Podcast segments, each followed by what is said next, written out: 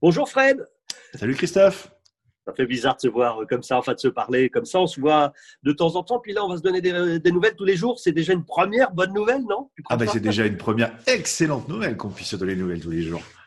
parce que nous on regarde toujours le, côté positif. Pourquoi? Parce que ah on va présenter l'association ensemble.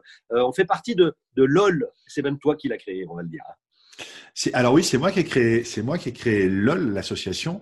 Euh, en fait, je suis délégué de la Ligue des optimistes euh, de France délégué pour le Limousin. Et pour pouvoir faire les manifestations, au départ, euh, l'association, ça devait être juste un support pour pouvoir avoir un compte bancaire, pour pouvoir euh, euh, organiser les événements.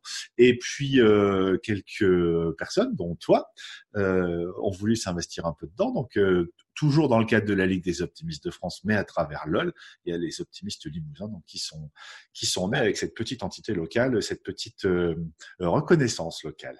Et ce, et ce beau clin d'œil, LOL, les optimistes limousins. LOL, ça veut dire euh, en, règle générale LOL, c'est lot, c'est de l'anglais, c'est lot of love, c'est beaucoup de rire.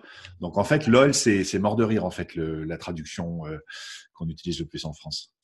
Alors qu'est-ce que c'est que ça, la Ligue des optimistes et le, le LOL au fond? Qu'est-ce que encore on sert à quoi? Alors, la Ligue des optimistes, elle sert à quoi? Elle sert à pas perdre le cap, en fait, surtout dans les temps de crise comme en ce moment.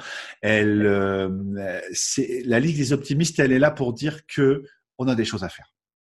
Quoi qu'il arrive, quelle que soit la situation, même quand elle a l'air d'être vraiment très très compliquée comme maintenant, et elle est compliquée comme, maintenant, euh, elle, euh, on a on a quand même des choses à faire pour améliorer la situation. Et un optimiste, c'est ça, c'est quelqu'un qui va se demander ce qu'il peut faire pour améliorer les choses. Ça veut dire c'est quoi? C'est quelqu'un qui regarde que le bon côté des choses, qui est un peu benet, qui est un peu nigo comme ça, non? Hein? Non, c'est pas ça. C'est pas que ça. C'est pas ça. C'est pas que ça. C'est pas ça du tout d'ailleurs.